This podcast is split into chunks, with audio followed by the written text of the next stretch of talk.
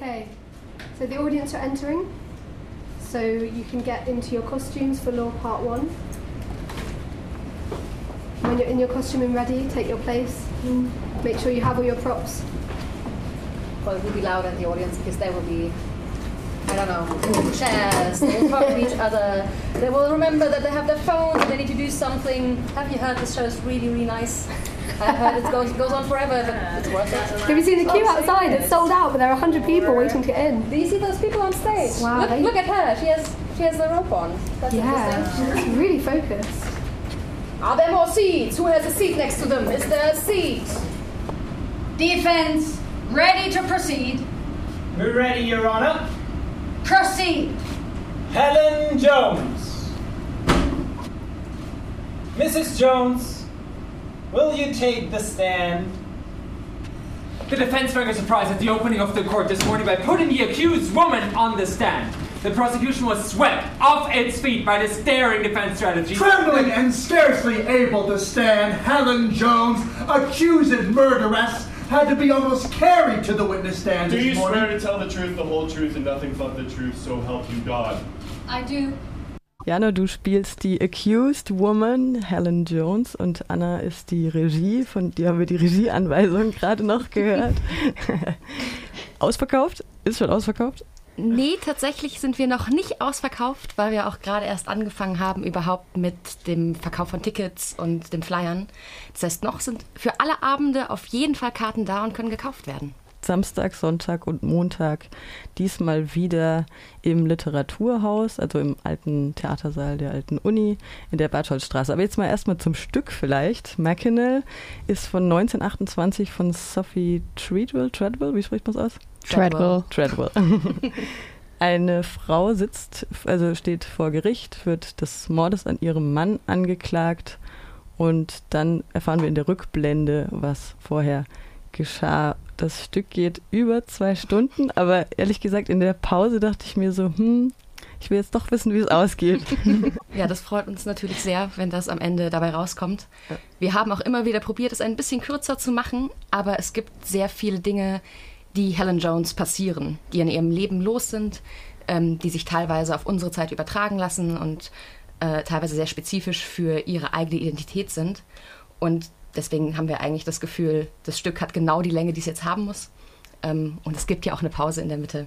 Und es soll ja auch wehtun, ne? So ein bisschen. So ein bisschen wäre ganz schön, wenn Leute zwischen ja, äh, Unterhaltung und so einer gewissen Abwehrreaktion schwanken und vielleicht auch nicht ganz sicher sind, was sie am Ende eigentlich fühlen. Das ist so unser Traum, glaube ich. Das fand ich auch ein bisschen eine abgefahrene Mischung. Eigentlich ist es eine sehr tragische Handlung und es gibt auch sehr emotionale Momente und trotzdem ist es sehr, sehr komödiantisch und gestern auch bei der Probe haben sich einige Leute kaputt gelacht. Also es ist wirklich auch witzig.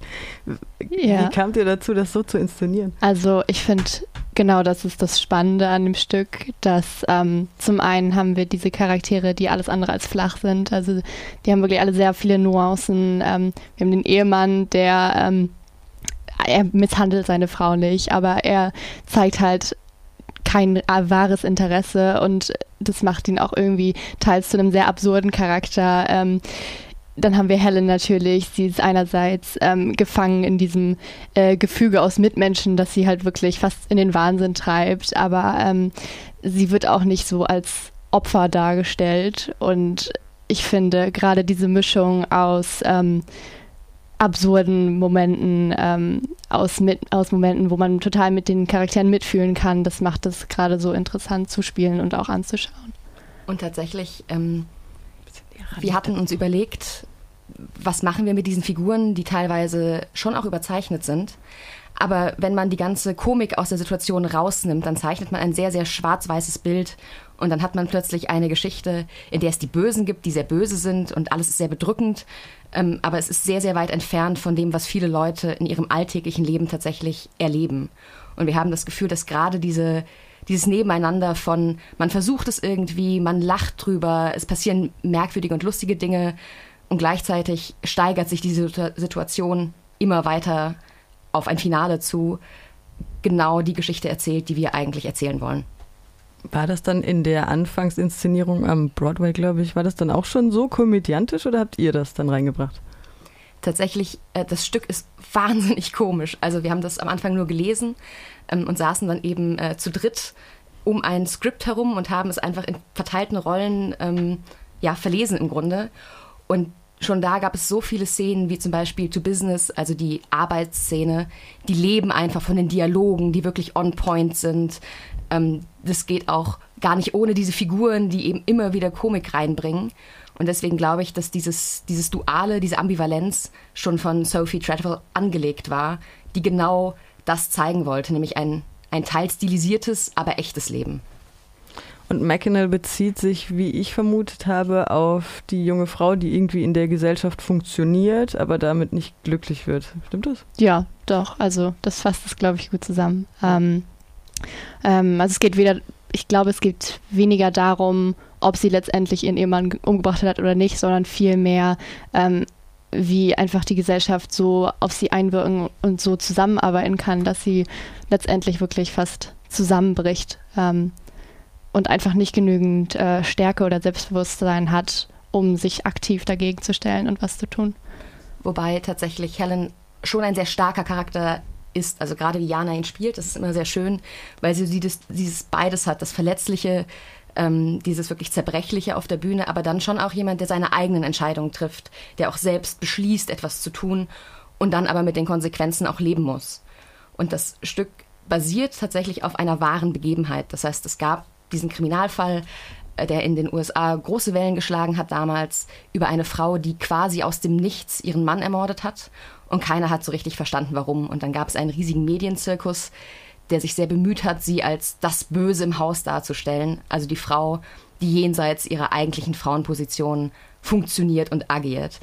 Und das Spannende ist im Grunde, dass dieses Stück von 1929 fast ohne textliche Veränderungen auch für heute noch funktioniert. Also es gibt mhm. ganz wenig Momente, wo man denkt, okay, heute würde man das anders sehen oder es würde anders passieren, sondern diese Grundkonflikte, die, sie ausmacht, ähm, die Frauen in der Gesellschaft erleben und mit denen sie sich irgendwie auseinandersetzen müssen, die scheinen sich nicht so wahnsinnig verändert zu haben. Okay, dann hast du meine Frage schon vorausgenommen, ob es jetzt zeitlos ist. Wohl, ja. Ja, ich glaube auch, dass jede Frau ein bisschen Helen in sich wiederfinden wird. Ihr spielt jetzt wieder im Literaturhaus, also im alten Theatersaal der alten Uni. Ähm, wie ist es da? Eng? Also es ist auf jeden Fall eine Herausforderung. Ähm, wir haben auch einfach halb so viele Sitze, wie wir sonst immer haben, ähm, was natürlich für uns auch eine ganz neue Erfahrung ist, da wir jetzt mehrere Jahre nur im großen Saal gespielt haben. Aber es war schon auch eine ganz klare Entscheidung für den Raum. Denn was dieser Raum kann, ähm, was für unser Stück total wichtig ist, ist, dass er eine Intimität herstellt, die man in größeren Räumen nicht bekommt.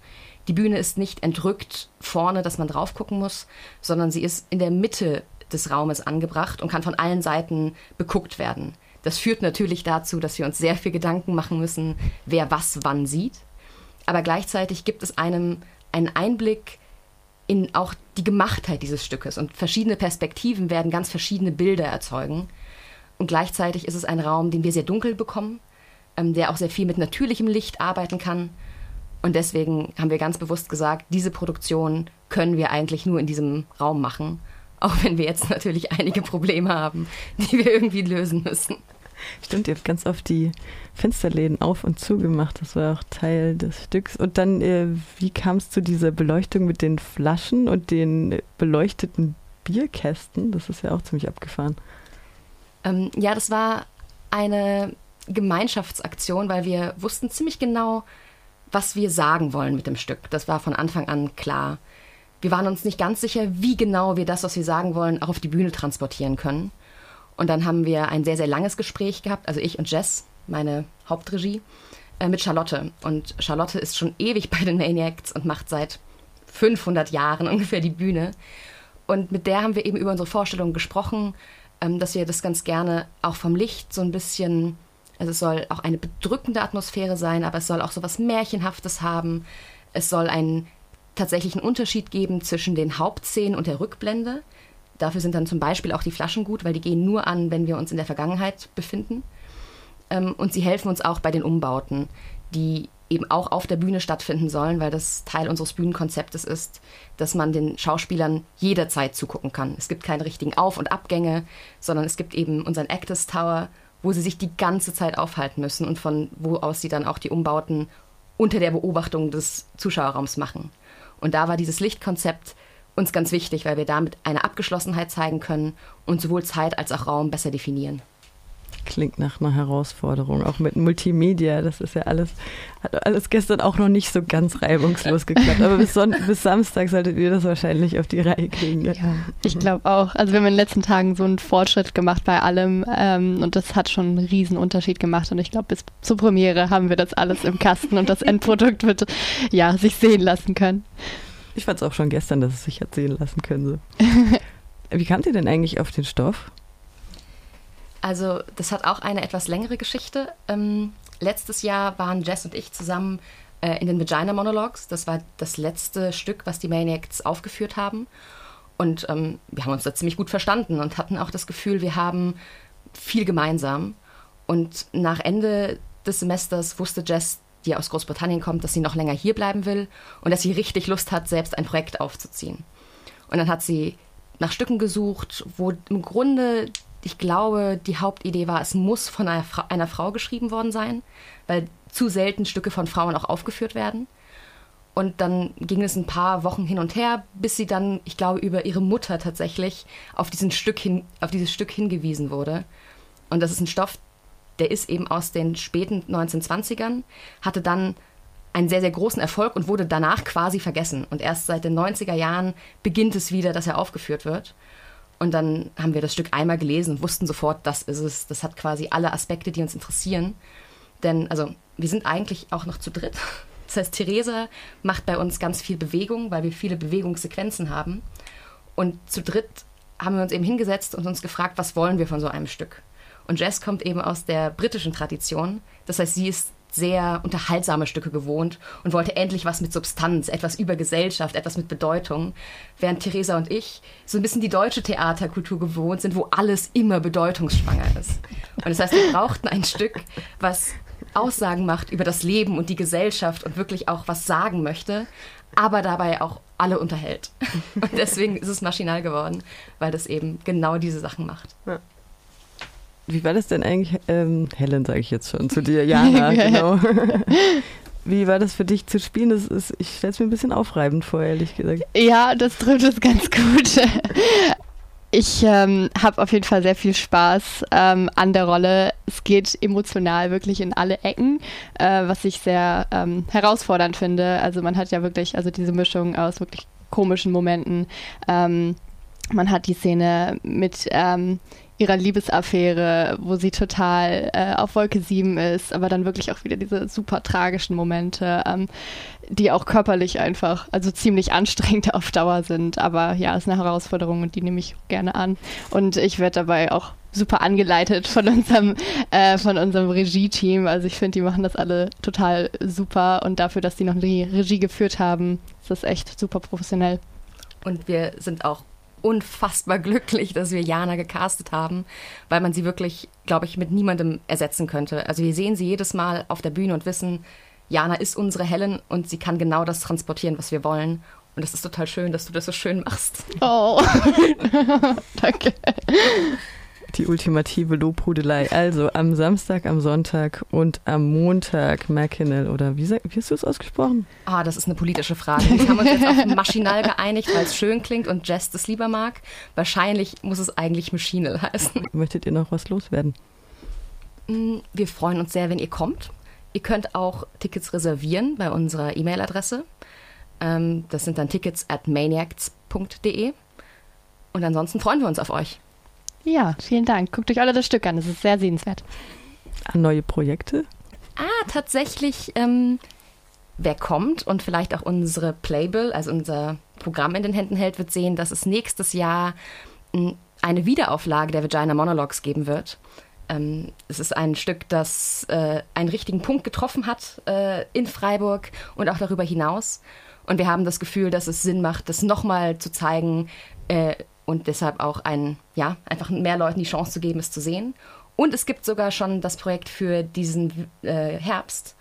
Ähm, aber dazu wird es auch auf unseren Webseiten bald mehr Infos geben.